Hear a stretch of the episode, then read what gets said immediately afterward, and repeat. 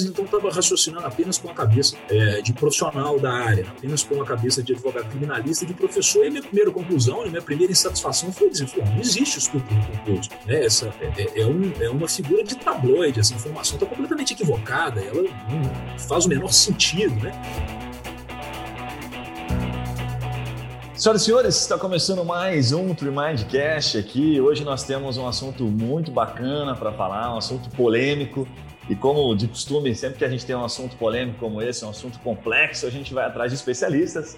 E hoje estamos aqui com a presença de um especialista muito bacana que eu já vou apresentar aí. Falaremos sobre o caso Mariana Ferrer, que ainda divide bastante a sociedade aí. E o objetivo não é a gente debater sobre as provas, né? até porque a gente é, não está julgando o caso, não somos juízes, mas sim analisar. O objetivo é se debruçar aqui sobre como se deu o julgamento, questões legais que muita gente levantou, dúvidas, né?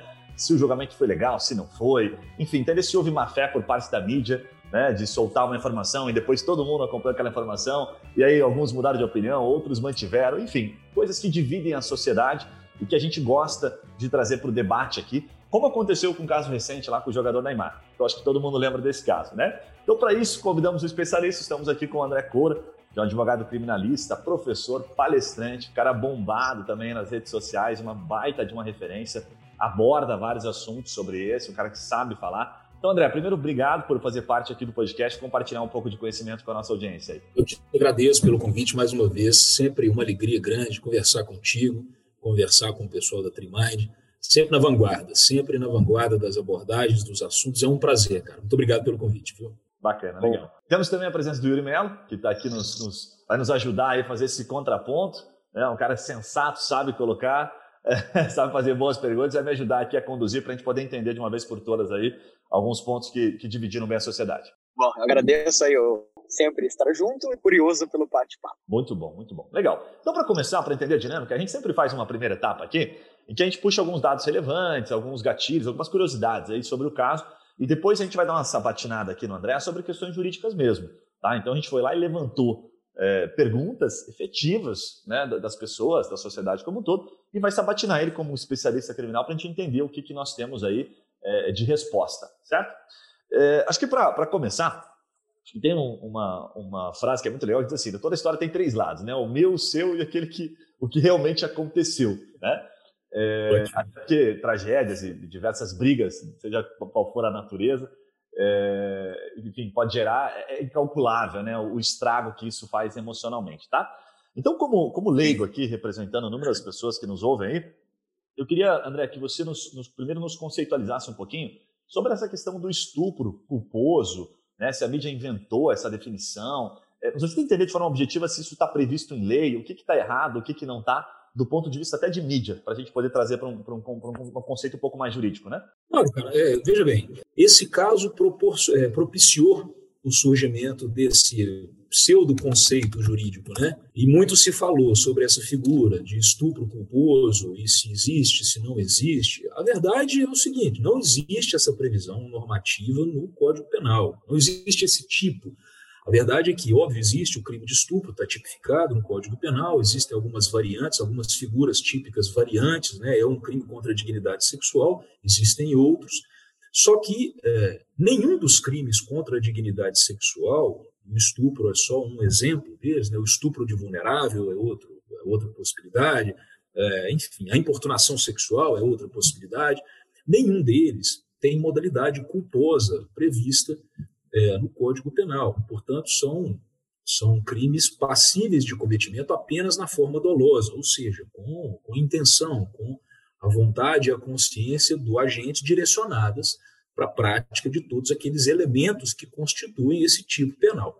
Portanto, sim, é, respondendo objetivamente, Guilherme, sob o ponto de vista dogmático jurídico penal, né, ou seja, uma leitura do Código Penal, não existe estupro culposo. É, é, é, um equívoco técnico, dogmático, dizer do estupro culposo. Né? Ninguém pode responder criminalmente é, por estupro na modalidade culposa.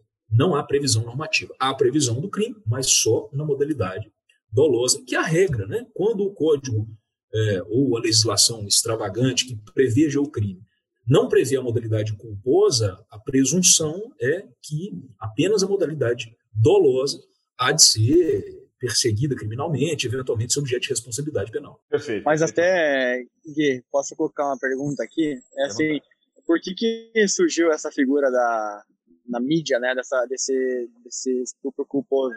Até se puder conceituar, doutor, porque, claro, vamos entrar no mérito de, da, da situação em si, né, mas de onde que surgiu isso? Parece que a defesa argumentou que havia uma, entre aspas, várias aspas, predisposição ao ato e que uh, o contexto levou aquilo, então não foi uma, um estupro doloso. É, é isso? É, é, esse o argumento da defesa, vamos dizer assim?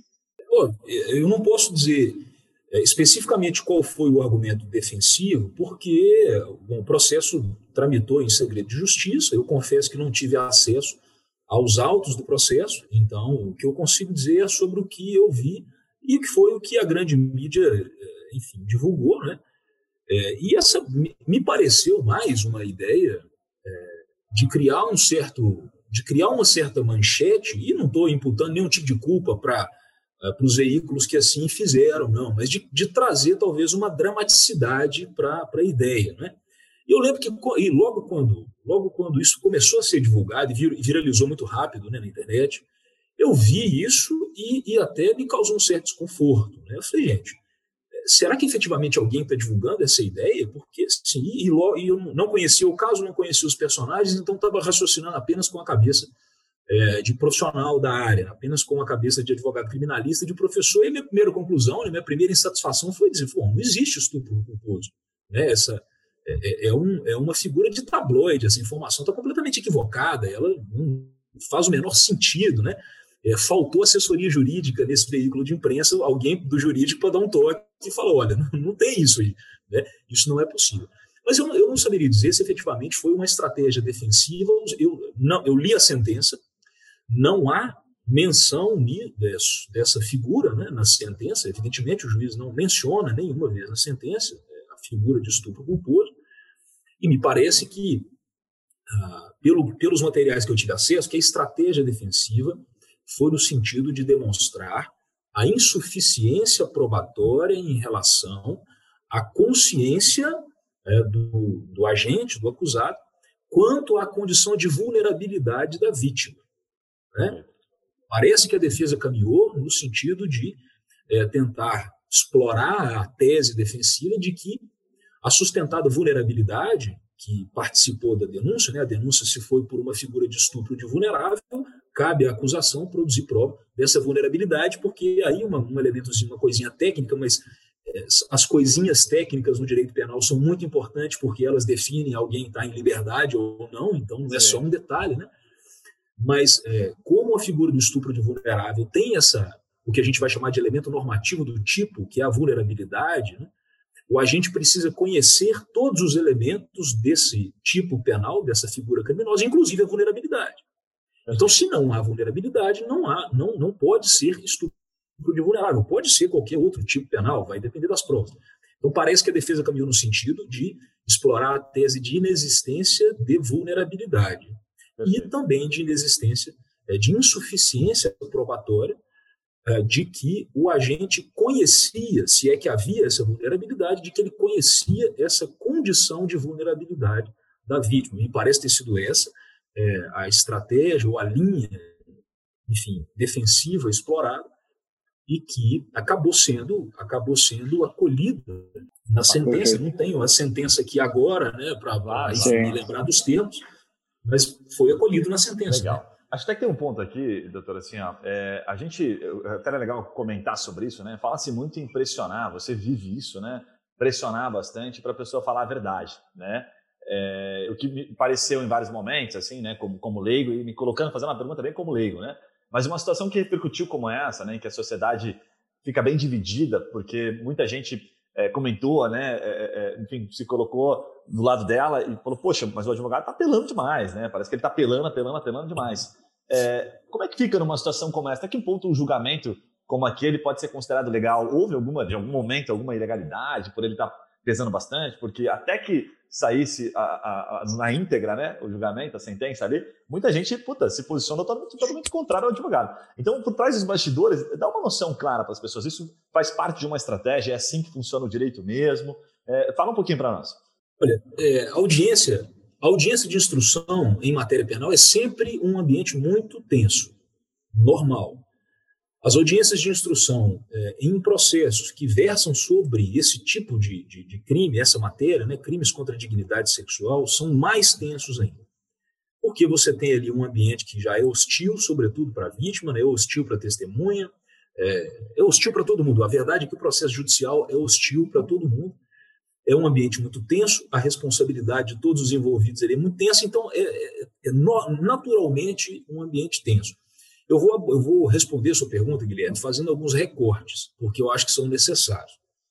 É, já trabalhei em vários processos dessa natureza, particularmente tenho uma postura de não, de não partir para para a responsabilização da vítima em função daquele contexto em que todos estão envolvidos ali na audiência. Por duas razões. Por uma convicção moral minha, né? não acho que a revitimização é, da vítima tenha ou não tenha acontecido. Estou chamando de vítima pela figura processual que a pessoa assume. Ela está ali na condição processual de vítima. Tá? Então, é, tentar virar a mesa, tentar virar o jogo, ou virar a alça de mira para a vítima, como se ela tivesse algum nível de participação e ou de responsabilidade naquele contexto que, que todos os envolvidos estão vivendo, primeiro, que, sob o ponto de vista de convicção profissional e moral, é algo que não me agrada. Segundo, que, sob o ponto de vista estratégico processual, a minha experiência me autoriza a dizer que não é uma estratégia muito feliz, não é uma estratégia que dá ganho de competitividade para a defesa. Normalmente, quando a defesa busca revitimizar a vítima, o que se consegue é causar é, antipatia em todos os personagens que estão ali, inclusive no juiz. Normalmente é o que acontece. Né? Então, eu, eu não acho uma estratégia feliz por esses dois recortes que eu falei. Agora, e principalmente a antipatia do público em geral, né, da mídia. Sobretudo, e sobretudo um processo que ganhou, e talvez, talvez na hora da audiência não se tivesse a dimensão de que aquilo ia ganhar a repercussão que ganhou, né? provavelmente não se tinha essa dimensão. É, agora, tantos são os processos em que não há essa carga midiática, em que não há essa, essa exposição toda. Agora, é, de, sob outro recorte também, e aí, posteriormente tive a oportunidade, não tinha assistido a audiência, depois a, o vídeo, enfim, foi a público, né, e está aí na internet para quem quiser ver o vídeo integral da audiência, né, a íntegra da audiência. É, e, e, como toda audiência de instrução criminal nesse tipo de caso é, aquela audiência também estava uma audiência tensa? Também estava uma audiência tensa. Então, é, é, e tensa no sentido, e aqui eu, eu não, não pretendo é, fazer juízo de valor em relação ao caso, ou é, né, não tenho nenhum contato, não conheço nenhuma das partes, nem o advogado, nem o juiz, nem o promotor e nem a própria vítima. Mas o comportamento da vítima durante a audiência, abstraída a questão de gênero, por favor, abstraída a questão de, é, é, da discussão de fundo, né, o comportamento processual da vítima foi um comportamento é, trabalhoso, não cooperativo, no início da audiência, pelo menos. Eu confesso que, que efetivamente, é, não assisti a audiência como com é, a acurácia de quem assiste uma audiência para fazer um recurso. Eu não trabalho no caso. Eu assisti, enfim, é passando. Né? Sim. Mas é, houve sim, um, ela foi um pouco tumultuada. A audiência foi um pouco tumultuada e um pouco, um pouco, não apenas por ela, mas um pouco também pelo comportamento da vítima durante a audiência. Né? No sentido de insistir que outra pessoa estivesse na sala com ela. Teve momentos assim no vídeo que eu percebi no, no sentido de também fazer alguns ataques em face do advogado, né? E é compreensível pelo ambiente hostil e o ambiente em que ela está. O advogado está habituado, ela não, ela talvez não esteja. Né? Então não estou não tô condenando, mas estou dizendo que eu vi objetivamente. Então, sim, aquele tipo de audiência, cara, é sempre, é sempre tenso. Agora, ah. tem jeito de conduzir uma audiência tensa sem é, investir desrespeitosamente contra qualquer dos participantes? Claro que tem. Claro que tem. O advogado precisa ter inteligência emocional também. E de, de outra faceta, né, outra face da moeda. Eventualmente acontece, mesmo a gente que já tem alguma experiência em audiências mais tensas, é, da gente eventualmente perder o controle, acontece, porque o advogado é gente também. Acontece, né? Perfeito. Então, é o que penso sobre. Ok, muito bom, muito bom. Deu para entender vários pontos aqui que que se, realmente, se a gente não ouve de alguém que está acostumado né, é, a atuar em situações como essa, vai parecer que, puxa, aquilo foi um caso isolado, geralmente é tudo muito respeituoso, não tem um ambiente tenso, mas na verdade é o contrário, ainda mais um caso como esse, né, que é um caso é, é que ganha essa proporção. Não, se você ler uma, uma petição de qualquer tipo de processo, né, nem precisa ser criminal, você já, se você não está acostumado, você já fica pasmo, assim, né? Como que a pessoa está mentindo descaradamente, como que ela está enviesando os fatos, colocando, né? Imagina então no, no, âmbito criminal em que pega que chega, né? Uma coisa que é super personalíssima ali. Né? Ô, Cora, você... porque... Por gentileza. Sim, você... Não existe, olha só, o processo, e, e apenas um recortezinho rápido sobre, sobre o processo em si, porque, veja, o processo penal ele é uma tentativa muito, muito falha, porque é feita através do discurso, é uma oportunidade discursiva, de reconstruir um fato histórico. Cara. Então, veja, o que, que efetivamente aconteceu no dia dos fatos desse caso ou de qualquer outro caso penal? A gente nunca vai saber. Né? Só as pessoas que efetivamente estiveram lá vão saber. E nem sempre é possível que a pessoa reconte a história. E mesmo quando é possível, você tem uma série de questões que incidem, né? A pressão da ocasião, a memória que vai embora com o tempo, os traumas que a pessoa experimenta. Então, o processo é uma tentativa muito manca de reconstrução de uma verdade histórica. Então, sempre o processo vai ser falho. Por isso que é necessário construir um acervo de prova que conduza o juiz para além de dúvida. E aí o juiz está habilitado a condenar. Se tem é, dúvida, o caminho seria a absolução. Tinha uma pergunta aqui que vai, que vai bem nessa linha que você já está trazendo, né? Que historicamente, sempre que há uma, uma, polarização, né, ou definições muito extremas, muito difíceis como essa, assim, a gente tem, além de uma sociedade muito dividida, vários efeitos que são gerados, né, em pessoas, na sociedade como um todo, que se envolvem na situação. Mas, eh, até puxando um pouquinho, assim, porque você tem uma baita experiência, o que, que isso gera de efeito prático? Por exemplo, né, tentar colocar de uma maneira bem simples aqui, isso vai afetar de alguma forma próximos casos, né, casos semelhantes a este? Isso, isso muda de alguma forma o conjunto, né, a forma como as pessoas, como aconteceu, como se deu? Algum efeito prático assim na sociedade tem a partir de um momento como esse? Porque a gente que está de fora, que não entende tanto, né, você que está de dentro, você, você sabe, fala, puta, pera, isso aqui vai causar uma situação um pouco diferente. Ou não, o direito criminal ele se mantém de maneira estática, como sempre, e as situações são sempre analisadas da mesma forma. Gera algum efeito? Gera alguma influência? Eu acho que eu acho que, sob o ponto de vista estrito senso do direito penal e do processo penal, uh, eu acho que, que não. Porque, veja, não, foi, foi uma sentença de primeiro grau. Nós não estamos falando de um julgamento do STJ, do STF, de uma virada jurisprudencial sobre alguma coisa. Né? É, e, e o que isso que aconteceu não não desta forma, talvez, mas audiências, processos de estupro, estupro de vulnerável, violência sexual, enfim, e tantas outras coisas graves, infelizmente, elas, elas acontecem a granel, todos os dias, milhares, em milhares de processos, Brasil afora. Então, veja, me parece que aconteceu, sabe, Guilherme, foi é, um evento que, claro, há possibilidade crítica, acho que houve alguns excessos ali, mas a questão é que isso ganhou foros, isso ganhou foros políticos e, e ganhou a mídia. Né? E aí, obviamente, a coisa, a coisa toma uma proporção absurda. Sob o ponto de vista estritamente processual penal ou da realidade da operação do direito penal, é, eu me arrisco, eu arrisco a dizer que o que eu gostaria, e abstraindo a postura, porque acho que a postura do juiz foi uma postura de absenteísmo. Acho que o juiz é, é, deveria ter intervido mais positivamente no momento, para retomar o controle de respeitabilidade do ato processual. Mas a sentença, né, e isso sem conhecer os autos do processo, a sentença foi muito bem construída, sob o ponto de vista de fundamentação processual.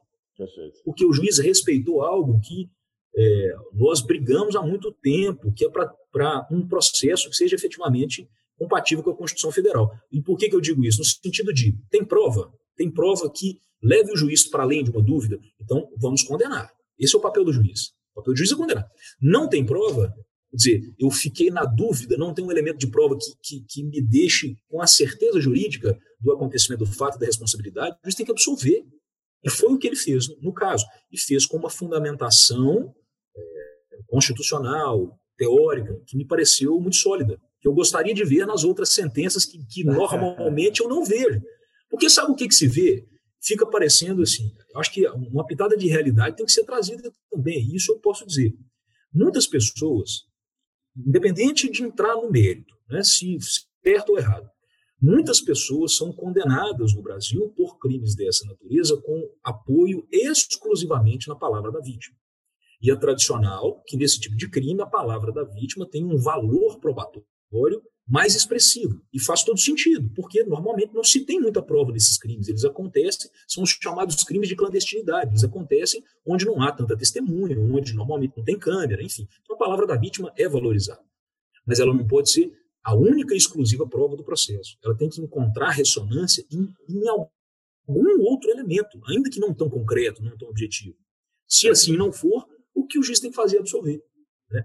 Agora, se você vai me dizer o processo é nulo por conta disso, por, por conta do que aconteceu na audiência, não é? Enfim, a, e aí houve um certo, é a minha posição, acho que houve um certo desbordo na, no conduzir das coisas e uma certa omissão, tanto do Ministério Público quanto do juiz em relação a isso, é, o, que, o que causou na, na, na vítima certamente um, um trauma de vivenciar aquilo, só de vivenciar aquilo já é um trauma, de participar do processo já é muito ruim, mas naquelas condições pior. Isso vai anular o processo? E aí eu, eu respondo com outra, com, uma outra, enfim, com, com uma crítica. Né? Se isso anular o processo, é, todos os processos dessa matéria que eu conheço, aliás, todos os processos que eventualmente eu já trabalhei na vida e que houve alguma tensão a mais na audiência, têm que ser anulados. né? Faz sentido. Isso que me parece um problema. Faz sentido, faz sentido. Muito bom, muito bom. Falar com quem entende é diferente, né? O cara consegue deixar claro, esclarecer aqui pontos que realmente a gente, como leigos aí, é, sempre fica se perguntando se é certo, se é errado, ficou muito claro. Muito bacana. A gente vai passar para um bloco Perfeito. agora, por gentileza. Eu só ia complementar o que você acabou de falar, que ah, tem temas que são essenciais, mas por ser muito politizado e polarizado, a gente acaba não, não sendo imparcial, né? E acho que é muito bom escutar essa, essa visão imparcial para um tema que é facilmente polarizado. É como se a gente pudesse, né? Posso, dar um, de... posso dar um pitaco? Pode, pode, por favor, Cláudio, deve. Sobre isso, exatamente sobre isso, eu acho, é, me parece que a, eu, vi, eu vi gente levando a conversa para pro, os mais variados extremos que, que possa ter. Né? E aí, essa ideia de que a pauta é politizada, e eu, vou, eu, eu acho que é muito bom, as pautas têm que ser politizadas, de fato. O problema é que é, há, uma, há uma politização é, a crítica da pauta. Né? E aí a gente, a gente tem que retomar, resgatar algumas questões, e me parece que uma das principais é a seguinte: o processo penal ele tem razão de ser. O sistema de justiça. E, e antes de dizer isso, eu, eu realmente. Eu, ia dizer faço um meia-culpa, né? mas não é um meia-culpa, é uma crítica. O sistema jurídico é um sistema de poder, é um sistema estruturado sobre uma cultura é, de exercício de monopólio de poder do Estado, e quem exerce o poder do Estado tradicionalmente, não sejamos honestos conosco mesmo, nós temos uma sociedade que tem um racismo estruturante, um, um patriarcalismo estruturante, um machismo, uma misoginia estruturante, nós somos criados assim, reproduzimos essa cultura. Então, é evidente que majoritariamente o sistema de justiça e o sistema de justiça criminal também, ele é patriarcal, ele é misógino, ele é enfim, é, majoritariamente dominado pelo homem branco heterossexual. Então, há uma carga é, é estruturante, um certo é, grande desequilíbrio no sistema de justiça. Ah, é verdade, isso precisa ser refletido criticamente. Nós não podemos simplesmente dizer, não, somos todos. Não, não somos. Né? Não somos. O judiciário é majoritariamente masculino e majoritariamente branco. Essa é a verdade. Então, isso precisa ser pensado? Precisa. Agora, veja, o processo penal, enquanto instituição democrática, é, ele, ele se volta à proteção das garantias fundamentais eminentemente do acusado. Porque é o acusado é, sofrendo uma investida do Estado contra ele. Então, é, é, é para isso que serve o processo penal. Ele, claro que tem que se importar com os interesses da vítima, mas o Estado deveria se importar com os interesses da vítima é, é, é, na prevenção, é no momento do crime. No momento da persecução penal, o Estado deve deslocar o seu olhar para o acusado, porque é ele que suporta toda a carga acusatória do processo. Então, a gente fazer, o processo, fazer do processo penal um cavalo de batalha para bandeiras é, políticas acríticas é um grande problema é, pensar no processo penal e o sistema de justiça criminal com vieses políticos críticos, isso é o sonho de qualquer democracia, o que a gente gostaria de ter. Muito legal, você sabe que você nos fez lembrar. E, e parece que gravamos um, um podcast recente, até para você que está nos ouvindo aí pelo podcast ou nos vendo aí pelo YouTube, que é o número 31, que a gente fala sobre o caso do trainee, né? Só para negros lá do Magazine Luiza, e nós tivemos a presença do professor Sidney aqui, inclusive mandar um abraço para o professor Sidney. Ele é um ativista, Sim, né? incrível visão, a conversa. Foi uma aula, literalmente, por como estamos tendo com você aqui. Nossa. Porque a gente entra com uma opinião, às vezes, né? entra com uma, com uma visão sobre e saímos com outra completamente diferente. Então, ele trouxe muito bem colocado, como você bem colocou, não há um equilíbrio, né? há uma sociedade, de fato, é, racista em, em, vários sentidos, enfim, segregação e tudo. Ele explicou para nós com muita propriedade, sabe? E nos fez ter uma ótica bem diferente que a gente não consegue ter, né? Que é a, a dificuldade daquela empatia bem conectada e real, né? Então foi muito legal, convido a, a ouvir, porque foi muito bacana. Eu Bom, só ia fazer um comentário que independente de, de bom ou ruim, certo e errado, a mídia social primeiro ela condena e depois investiga, né? O é. dever é. da, da, da, justiça é o contrário, né? É só condenar é. e depois estar tá totalmente convencido, né? Ou, ou, ou, pelo menos minimamente convencido. Legal demais. Por é desafio, né? É, eu, eu vou cair aqui no, no bloco, porque a gente, puta, deu para ver que dá para ficar um bom tempo aqui. Eu quero passar, eu quero fazer algumas perguntas aqui que a gente identificou, tá? Principalmente nos vídeos, identificamos Boa. através de ferramentas que a gente utiliza, tá? Bem do ponto de vista jurídico, tá? Então até vamos tentar trocar as pessoas aqui, as pessoas em si, porque a gente vai cair bem no jurídico, né? Então, a primeira aqui que eu acho que é interessante é o seguinte, né? É, de forma hipotética, né? A mídia ela pode ser de alguma forma punida se, se, de, alguma, de alguma maneira for interpretado que eles agiram de má fé, como a gente vê em várias situações, eu vi isso, né? Sendo, poxa, mas a mídia né, influenciou, induziu a gente a achar isso. Isso cabe de alguma forma? Cora, já viu alguma situação como essa? Cabe, cabe responsabilização sob a ótica civil, se houver a constatação dos requisitos, né? Se se se tem um, um, ato ilícito, se ele gera um dano patrimonial ou extrapatrimonial, e se se consegue provar um nexo de causa e efeito entre uma coisa e a outra, quem quer que se sinta prejudicado, evidentemente, tem é a possibilidade de correr atrás dessa pretensão reparatória. Sob o ponto de vista criminal, a responsabilidade criminal ou a responsabilidade penal, ela se dá de maneira exclusivamente subjetiva. Isso é eu preciso identificar quem né, quem e quando praticou determinado comportamento, que seja um comportamento criminoso, vamos dizer assim, um comportamento típico, ilícito e culpável. Portanto, é, é, se a mídia, é, se um determinado agente identificado, né, se um determinado repórter faz uma, assina uma matéria é, difamando ou caluniando ou injuriando quem quer que seja, evidentemente, assim, há a possibilidade de que ele responda até na esfera criminal por isso, a depender do conteúdo disso que for veiculado. Né? Agora, só, quer dizer, pelo fato de ter colocado em circulação, o problema que eu vejo é o seguinte: nos tempos de hoje, é, a coisa se replica com uma velocidade tal que às vezes é difícil você primeiro contingenciar, depois até identificar quem. É né? verdade. É. Mas, é, nesse caso aí, houve identificação muito fácil, porque um grande veículo de comunicação assim, já de cara encabeçou vamos dizer, a campanha midiática de propagação dessa ideia, por exemplo, do estupro culposo, etc. E isso virou até, virou trend topics, é, virou, enfim, hashtag. Né? É. E aí, mas há possibilidade, sim, de responsabilização, desde que se consiga, sob o aspecto criminal, né? desde que se consiga Perfeito. identificar a pessoa que efetivamente, objetivamente praticado esse fato de calúnia, injúria ou difamação.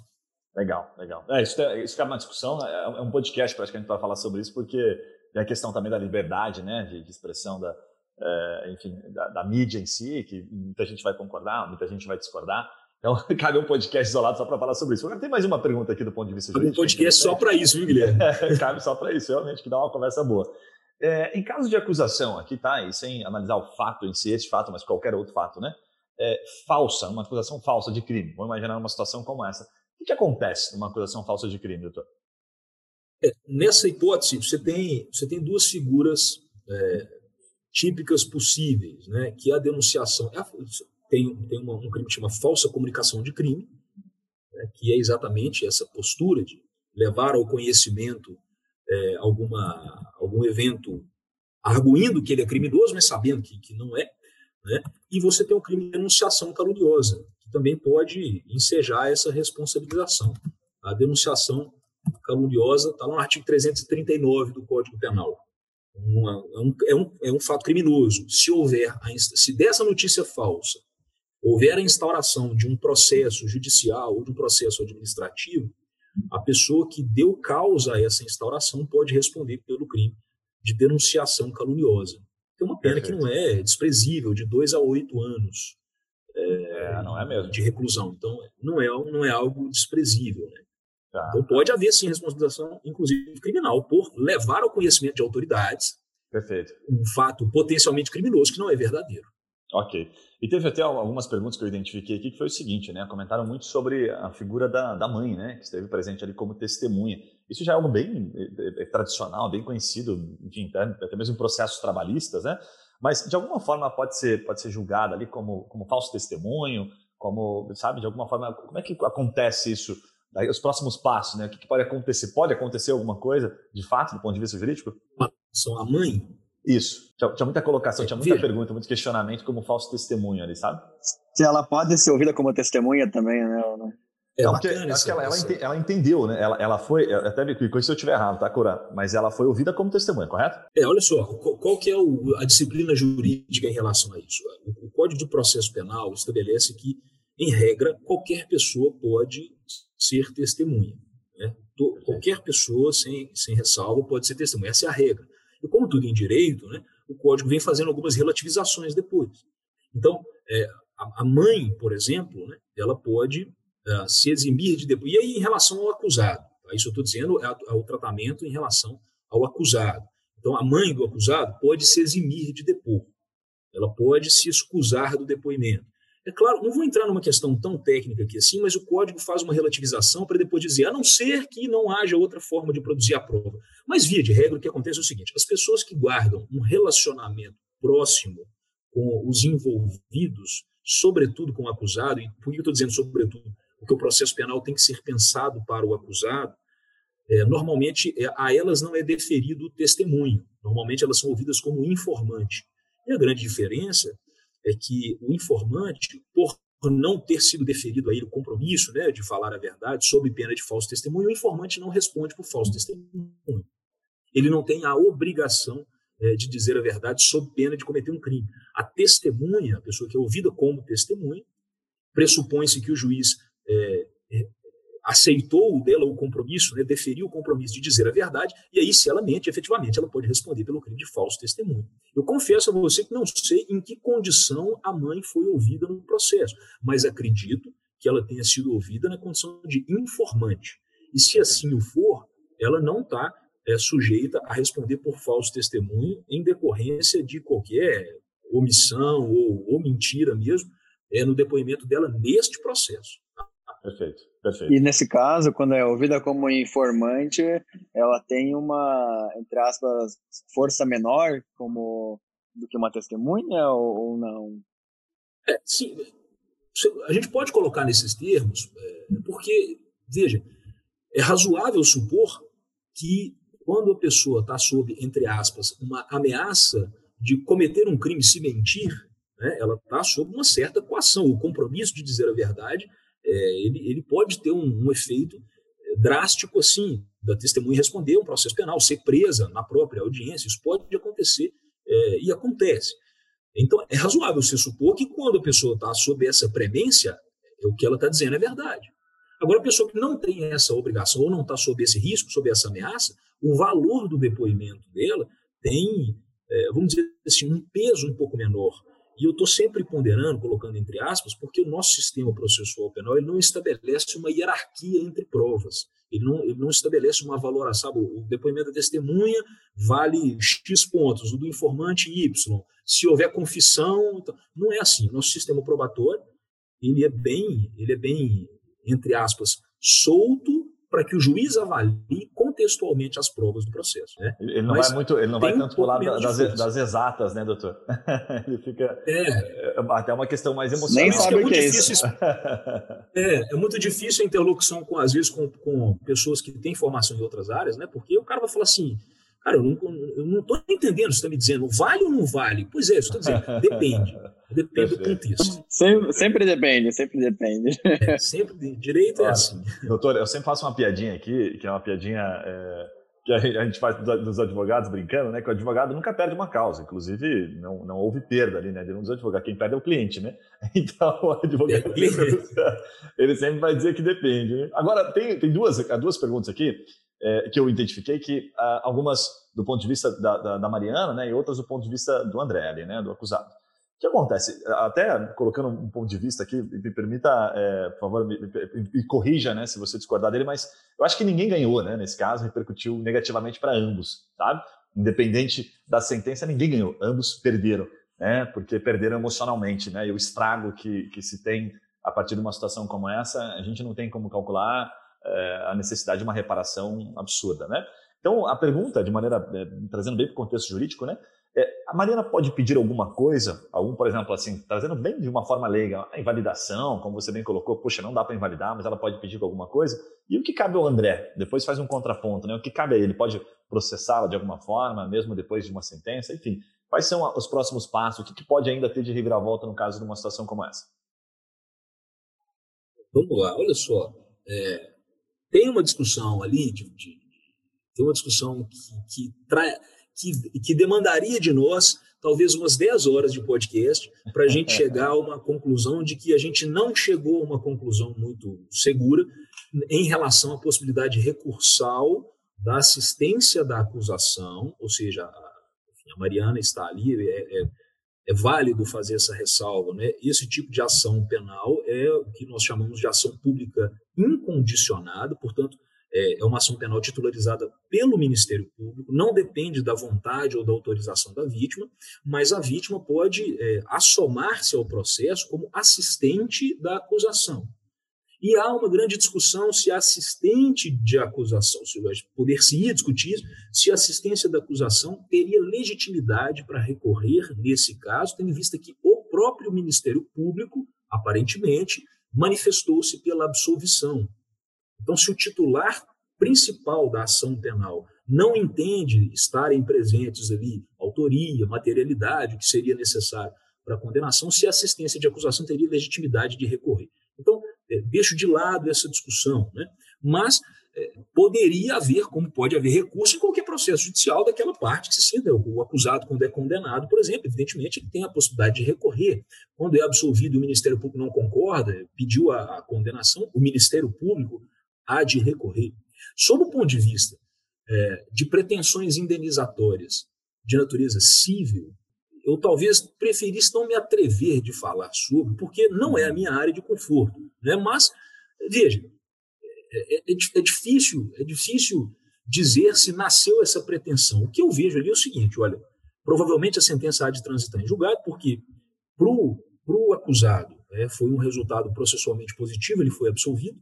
Para o Ministério Público, aparentemente também está atendido, porque ali eu não estou considerando o promotor, eu estou considerando a instituição Ministério Público. O Ministério Público entendeu pela inexistência de motivos para condenação. Então, a pretensão do Ministério Público também foi acolhida, no final das contas, na ação penal. Então, acredito que é, é, não vai haver é, é essa pretensão. Ela pode ingressar, sob o ponto de vista civil, né, porque as instâncias não necessariamente é, são, são determinantes uma com a outra, são instâncias autônomas, a esfera criminal, a esfera civil são instâncias autônomas, a absolvição criminal, em alguns casos, determina a impossibilidade de reparação civil, em outros casos, não.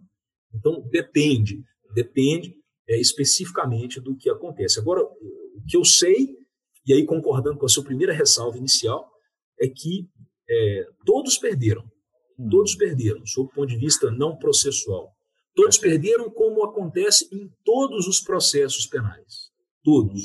Mesmo naqueles em que a gente consegue a absolvição do cliente. Muito Porque é, participar de um processo penal por si só, cara, já é uma, uma derrota que muitas vezes custa muito, custa muito caro. Às vezes o cara é absolvido lá no final, mas ficou sem a família, ficou sem a carreira, acabou o casamento, o filho não conversa mais. E, e é o que o processo penal causa na vida é, das pessoas, né? Muito bom, muito bom. Coran, puta, o, o bate-papo tá muito bacana. Eu quero convidar a gente aqui para passar para um, um bloco que a gente tem aqui, um bloco final, porque senão facilmente, é, com essa facilidade que você tem de explicar, a gente vai passar da, da uma hora de episódio que a gente tem aqui como, como compromisso aqui com os nossos ouvintes. Bom, primeiro ponto que eu particularmente... Estou tendo uma aula aqui hoje. É, uma aula que eu, que eu julguei relevante e eu queria ver ouvir a tua opinião, que pela primeira vez nos parece que a gente tem acesso, tá? pelo menos pensando aqui, como, nos colocando como leigo mesmo, nós temos acesso a uma audiência, né? assim, na íntegra, e podemos ainda aqui, com, com certo trauma gerado, tomar nossas próprias conclusões. Né? É, o que você está enxergando? Talvez com, com, o fim da pandemia a gente tende a manter essa transparência. É, como é que o, o, Ministério Público, enfim, o que está repercutindo? Não, puta, isso aí, cara, gerou muito BO, vamos parar de, de deixar isso tão exposto dessa forma. O que você está enxergando que pode acontecer aí?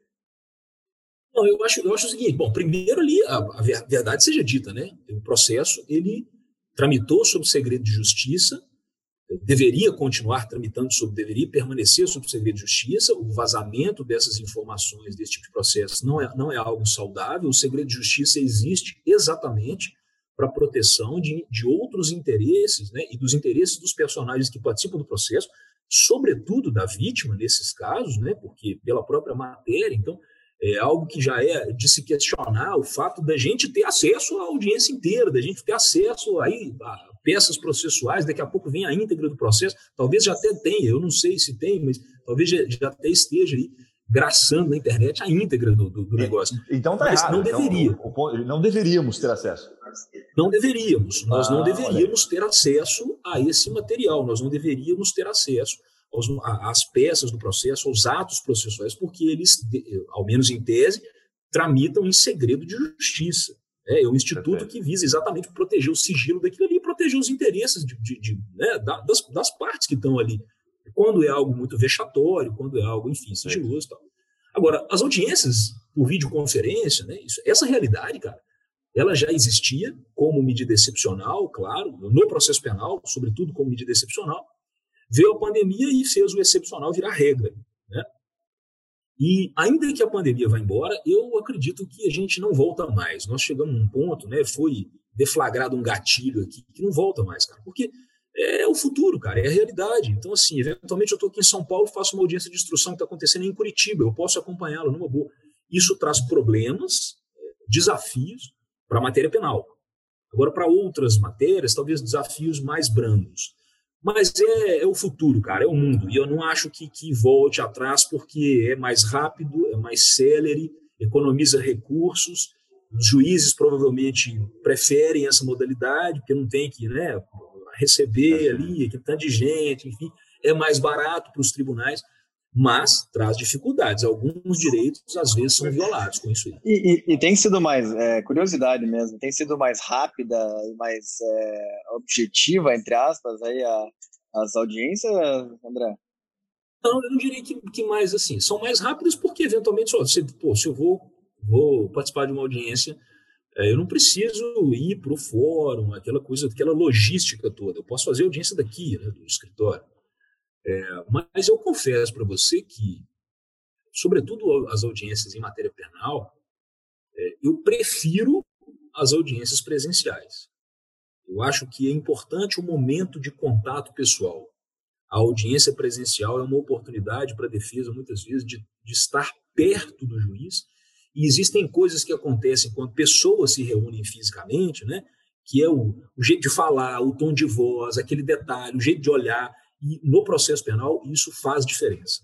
Faz diferença. Então, eu prefiro audiência presencial. Mas não vou negar que as audiências por videoconferência elas tornam as coisas, às vezes, um pouco mais, mais rápidas, assim, mais fáceis de equacionar, né? Tá certo. É, não sei, dá para, me parece, né, de, de, de leigo e, e, a minha visão de filmes de, de crimes, que a, a audiência presencial no direito penal ela sempre tem muito detalhe, né? O nervosismo da, de uma testemunha, é, para quem ela recorre, para quem ela olha na hora de, de, de uma responder alguma hum. coisa. Esse tipo de detalhe me parece que é, que é fundamental, né? E essa foi uma questão que aconteceu nessa audiência em relação à qual a gente está falando. Né? No, logo no início da audiência, um, um dos primeiros entraves da audiência foi exatamente o fato de que tinha um advogado no processo, que tinha um advogado naquele ambiente em que ela estava. É, ela estava assistida pela defensoria pública e o defensor, né, o defensor público e o juiz e todos os personagens disseram: olha, é, você você está aí com um advogado e aí você a defensoria pública vai sair do processo. Por quê? Porque a defensoria pública não pode atuar onde tem advogado atuando. Não, está só me acompanhando. Mas em que medida uma pessoa pode acompanhar um depoimento e não influenciar no depoimento, ou seja, tem esses desafios, sabe? O que presencialmente, presencialmente, é, eu não tenho dúvida que isso não aconteceria, eu não tenho dúvida. Não, a audiência é igual cirurgia, não tem dessa de pô, meu irmão pode me acompanhar. Não, não pode. É, uhum. Estão ali só os personagens que estão intimados para ali estar. Né? Então, é, o, o por isso que eu prefiro o presencial. É, é, me parece Boa. também que o presencial ele tem sempre as suas, as suas vantagens aí. Acho que a carga emotiva, a perninha tremendo embaixo da mesa, né, que só dá para ver no presencial. o Cora, me permite fazer um comentário aqui da, da primeira parte que eu achei muito bacana, que você falou o seguinte, olha, não deveríamos ter acesso, né? Eu fiquei pensando o seguinte, se nós não tivéssemos acesso né, é, é, desse, desse episódio aí na íntegra, provavelmente só a sentença final, ainda assim a sociedade estaria muito mais dividida ou ainda bem polarizada, porque não, não teria né, conseguido ter a própria opinião, a própria conclusão, porque o que a gente viu né, pela repercussão como um todo, olhando muitos comentários que eu acabei observando, é que as pessoas formaram a sua opinião e ficaram muito revoltadas. Não estou dizendo quanto, qual percentual disso, mas deu para ver que muita gente tirou a própria conclusão. Então achei muito bacana que teríamos uma perda, né, ao mesmo tempo que teríamos um ganho. Não dá para calcular isso, mas de fato é, ter acesso a isso acho que mudou, né? Como você bem colocou, virou uma chavezinha que a gente não sabe para onde vai levar, né? Agora, é, deixa eu, me permita dar uma, uma pivotadinha rápida aqui, que a gente costuma dizer, mudar um pouquinho para a gente pegar nesses 5, 10 minutinhos finais é, e tentar trazer um, um insightzinho aqui, porque eu acho que é, é muito comum em casos como esse, tá? É, a gente tem falado muito, por exemplo, do, do tal cancelamento, né? Do, da, da, dos influencers digitais, enfim, você é um cara né, mega influente lá. É, como é que se posiciona num caso como esse, falando bem para advogado, tá? É, da questão da mídia em si, uhum. ele pode se posicionar e gerar mais engajamento, é, pode acontecer o cancelamento, porque a gente viu que o advogado, de certa forma, sofreu bastante retaliação, né, Moura? Como é que, Coura, como é que acontece numa situação como essa, olhando para o ponto de vista estratégico? Coura se posicionando numa situação como essa? É, eu acho que tem que, tem, tem que ter cautela. Eu acho que é desafiador, sabe? Eu pensei nisso quando, e disse aqui nesse bate-papo nosso, cara, quando eu vi isso, quando eu vi o começo disso, e foi engraçado, que eu estava assim, estava numa correria, aquela correria da rotina, e eu não fico no Instagram o dia inteiro, é, né, assim, o bicho pega aqui, então eu de vez em quando dou aquele, aquele lance, aquela olhada, dou aquela conferida, eu lembro que eu estava voltando do almoço e vi esse papo de estupro culposo e etc, e eu fiz alguns stories ali falando, gente, pelo amor de Deus, assim, me ajuda, não, não tem isso, é, isso é uma, uma invencionice, eu não acredito que juiz nenhum tenha feito isso. E depois eu fui me inteirar do negócio, né? E aí, mais tarde, no dia, eu fui me inteirar. É, e, e, fiz até uma live sobre isso. É, e ela ficou, inclusive, lá no meu feed.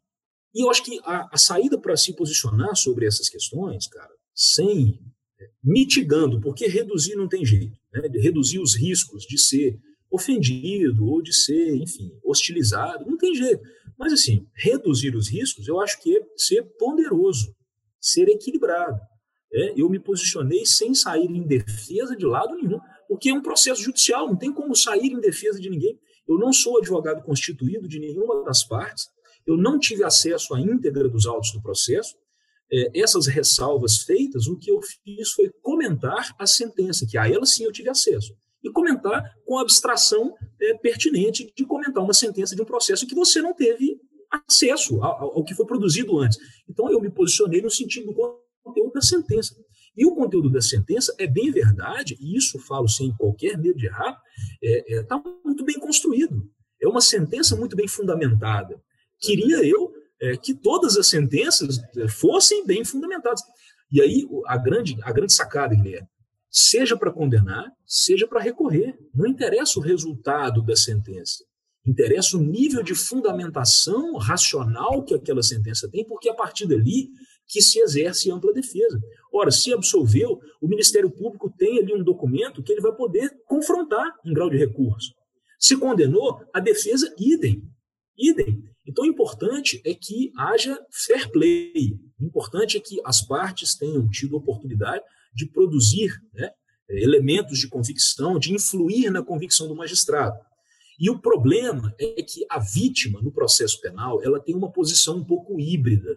Ela tem uma posição que não é muito bem definida. Não é igual no processo civil, em que eu tenho autor e réu de um lado, e vocês que, é, é enfim, se digladiem aí pelo patrimônio, você vai ter que pagar a indenização, você não vai. O processo penal é o seguinte: é o Estado contra o acusado. A vítima tem, tem participação? Tem, mas ela é ouvida quase que numa posição híbrida ali, né? Vítima barra testemunha. É, o depoimento da vítima ele é um elemento probatório que quase sempre milita em favor da acusação. Legal, né? legal demais. É. O E aí o processo é pro acusado, cara. É, sabe? com certeza. Assim, não fui hostilizado até Sim. então. Até okay. então não teve nenhum hater lá para me julgar a pedra. Não, mas, você tem, você mas, mas, depois desse podcast, eu não sei, cara. Sabe, o Guilherme às vezes. nós vamos fazer cortes, nós vamos fazer cortes bem estratégicos aqui. Coura fica em defesa da Mariana. Veja isso. o cara daí bota outro. Coura em defesa do André. Aquele copy. não faça, cuidado com a copy. Não vamos fazer isso, não. Cora, aí eu, acho que tem uma última pergunta para fazer aqui, que, que, é algo bem legal de se perguntar, porque eu achava que isso era, era meio senso comum, assim, tá? E você vai dar risada, porque acho que você pode explicar isso e contar para quem está nos ouvindo, eu acho que é super legal. Olha a situação que aconteceu, tá? Aconteceu um caso polêmico aqui em Curitiba recentemente, e polêmico aqui regional, tá? E, e, e, ganhou, de certa forma, relevância porque aconteceu, era vizinho da minha mãe, só colocando um contexto rapidamente, foi numa cidadezinha aqui chamada São José, em que o dono de um mercadinho lá acabou, puta, esfaqueando, matou três caras e botou no congelador. Posso mais ou menos assim, tá? E aí deu polícia pra caramba. Né? Coisa cotidiana. É, é uma coisa meio cotidiana, assim, né? Mas o que eu achei engraçado, por isso coisa que eu tranquila. pergunta, uma coisa tranquila. Dia a dia. Aí o que acontece? Minha mãe chegou para mim e falou assim: Puxa vida, você, você viu que quem foi que, quem vai, quem vai advogar lá pro fulano, que eu esqueci até o nome dele? Eu falei, não, mãe. Ela falou, Daledoni. Mas e como é que ele vai pagar o Daledoni se ele já estava até com dívida? E acho que foi por isso que aconteceu todos esses crimes. Aí eu dei risada na hora, porque ela não fazia ideia. Falou, mas será que vai ficar para a família dele e tal? Daí eu falei, mãe, na verdade, isso aí é. Alguém vai pagar essa conta, mas não é o cliente, e o, o Daledoni vai cobrar de outro. Com certeza o outro vai pagar. Então a pergunta aqui, com todo respeito ao Daledoni, casos como já repercutiram do, dos Nardones, do, do, Bruno, né, do goleiro. Ah, não. Né, é, é um cara que eu admiro muito e é, conheço pessoalmente. Sensacional, né? Sensacional. sensacional. Só que explica para quem está nos, nos, ouvindo como é que funciona situações como essa, né? Porque o cara não tem dinheiro, o que, que o advogado ganha com isso? Qual que é a estratégia? O que está por trás dos bastidores, André? Cara, eu acho que é, você tem duas possibilidades de remuneração na advocacia. Né? Você tem a remuneração direta, que é a contraprestação financeira mesmo, pelo seu trabalho, imediatamente ali, o cliente ou alguém, enfim, é, a cargo dele vai te pagar dinheiro para trabalhar. E você tem a remuneração indireta, que alguns casos, alguns trabalhos pode proporcionar. Isso pode vir na forma de uma exposição midiática positiva para a sua carreira, isso pode vir na forma de abertura de alguns contatos e relacionamentos e portas profissionais que, que pode ser positivo para a carreira. Isso pode, isso pode ser através da, da expectativa legítima de que outros clientes em casos parecidos com aquele, vendo a sua atuação, venham lhe procurar e aí a receita advinda desses novos contratos vai superar em muito aquele que você não foi remunerado para fazer, enfim. Então, existem essas coisas, né? E eu acho que isso não é prerrogativa só da advocacia, não. Eu acho sim, que sim, é assim, cara, pô, qualquer mercado, cara, pô, você tem ali uma puta oportunidade com, com um cara ali, mas, pô, não, aqui você não vai ter share, mas eu vou te conectar com um cara que vai comprar 20%, de, pô, é, vale, sabe? Então, assim, obviamente não, não estou falando do Dali, né? Não, não, do Daledoni, não, não é nada com ele, mas acontece, é possível e acho que é muito legítimo. Né? E tem também, é, e mais uma vez não estou falando dele, nem que ele faz ou que ele não faz, mas tem também a possibilidade de efetivamente trabalhar de graça, fazer o pro bono, né? naquelas causas em que o advogado se sinta confortável para fazer, assuma e faça. Só faça direito, né? não faça pro bono como se você estivesse é, fazendo pro bono, faça pro bono como se estivesse pagando como qualquer outro cliente, porque obviamente essa é a ideia. Se for para fazer mais ou menos, é melhor não pegar. Né? É melhor muito fazer. bom, muito bom. Você perfeito, a, perfeito. A, muito a bom. Diferença, a diferença com um cara polido, né, cara? Mesmo quando a gente coloca ele numa sinuca de bico aqui, citando nomes, inclusive. É, às vezes você chama, às vezes você né? chama uns convidados, o pessoal é meio louco, esse galera que chama, chama um cara sentado mais o... o cara polido demais, aqui era uma brecha pra gente trazer uma polêmica com o Daledoni né? Cora critica Daledone, tipo, começa a trabalhar Jeito com Eu, eu, eu, eu vi que Cara, inventou. aquela copy, né? Aquela copy, Bota né? aquela cópia, treta. É, treta, treta, treta. Cora e Daledone. Cor afirma que Daledone pôs o cara no freezer. Não, o Daledone é um cara que eu respeito e admiro demais. É um, um profissional do tamanho do Brasil, cara. O cara é Não, imenso. tem uma... e você sabe que eu, eu É, brinquei mas, essa pô, pergunta, sabe por quê? Prazer imenso falar com vocês aqui, É, pessoal. o, o, o Cora, só para finalizar, até eu brinquei e trouxe essa pergunta pelo seguinte, porque a, a minha mãe não, não conhece do direito, tá? minha mãe é uma pessoa simples e tal, mas eu achei muito bacana, e aí eu, eu perguntei se até ia devolver agora, vai devolver, tipo o seguinte, porque quando ela falou o nome do Daledone, eu falei, mas da onde a senhora conhece, mãe? Tipo assim, hã? Aí, na hora, bateu assim, virou uma chave, eu falei, Uhum. cara, funciona, entendeu? Porque a minha mãe nunca vai esquecer. Se você eu tô lendo perguntar o um pra ela- Brasil, filho. é, pô. Se você perguntar um dia pra ela, falar assim, um advogado criminal, quem vai vir na cabeça dela é o Daledone, pô.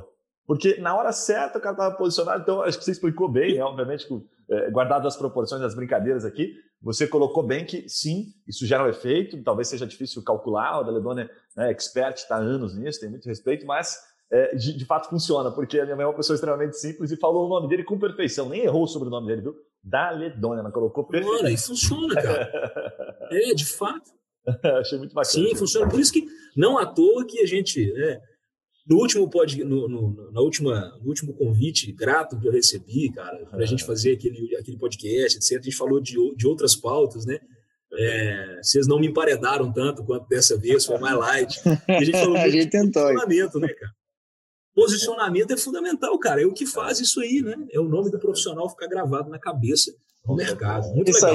aí, isso aí é o que a gente tenta fazer todo dia aqui na Semana para os clientes, né? Que é gerar conteúdo em volta do tema em nome de algum advogado, né? Isso É, é, isso é, É isso aí. a obra-prima do conteúdo. essa, essa mudança aqui do podcast agora é um podcast mais intenso, mais provocativo, que é realmente para gerar, para gerar a- a- não não exatamente a polêmica, mas para tirar o advogado da situação de conforto, né? E, e tirar um pouco do depende do advogado e fazer ele se posicionar. Cora, não vou mais estender, porque já passamos aqui praticamente uma hora. Só tenho a agradecer mais uma vez. Obrigado por compartilhar teu conhecimento. Você sempre entrega de maneira direta, né? E faz a gente entender, faz a gente se sentir até um pouco burro, né? Com tanta, com tanto assunto, com tanta propriedade. agora eu tô entenda, me né? sentindo mais inteligente. No começo do episódio eu tava me sentindo boa, agora eu tô me sentindo mais inteligente. Então eu vou te pedir para você deixar o seu, galera, recado, o seu, prazer recado, o seu recado final, Ecora, dizer pro pessoal que está nos ouvindo como é que eles te encontram por aí. Cara, bom, Guilherme, Yuri, prazer imenso, cara. Falar com vocês é sempre um prazer, é sempre um bate-papo solto, bom, produtivo e tal. É, pessoal, pessoal da Trimind, vocês são fera, cara. É um prazer imenso. E, cara, estou à disposição desse pessoal aí. Quem quiser bater papo, conversar, enfim, críticas, sugestões, né? Todas elas são apreciadas com o maior prazer. Nem todas talvez sejam respondidas, mas todas são apreciadas. Estou lá no Instagram, cara, arroba a.coura, é, me acha lá com tranquilidade e a partir daí a gente a gente pode bater papo. Estou em outras mídias também, mas vou confessar que mal estou conseguindo estar no Instagram, quanto mais em outras. Mas estou lá, arroba. Só me chamar que a gente bate um papo. Muito bom, muito bom. Entra Show. lá, o Bocura publica muita coisa, eu acompanho aqui muita coisa, ele realmente entrega informação. Tem a comunidade base criminal também que você vai encontrar lá. Projeto relativamente novo aí, né, Cora? Entra lá porque tá muito legal, tem acompanhado, tá de parabéns. Yuri Melo, deixa sua- o seu recado final aí, como é que as pessoas te encontram? Cara, só queria dizer que eu tô cada, cada semana me sentindo mais inteligente. que eu estava. Eu sempre entro como um leigo nesse assunto e saio como um expert de boteco. Já posso conversar sobre o tema. Então, eu só queria dar os parabéns aí pro, pro André novamente pela forma simples de abordar um conteúdo tão complexo. E quem quiser aí me encontrar no Instagram, Yuri Semelo, e a gente tem um canal do YouTube também sobre negócios e como você começar a empreender, que chama-se Café com Negócios. Muito bom, muito bom. Para você que está nos acompanhando, já sabe, né? Você chegou até o fim do episódio aqui, já sabe. Se você não está seguindo aqui o nosso podcast, clica ali no seguir lá no Spotify, seja a plataforma que você estiver utilizando.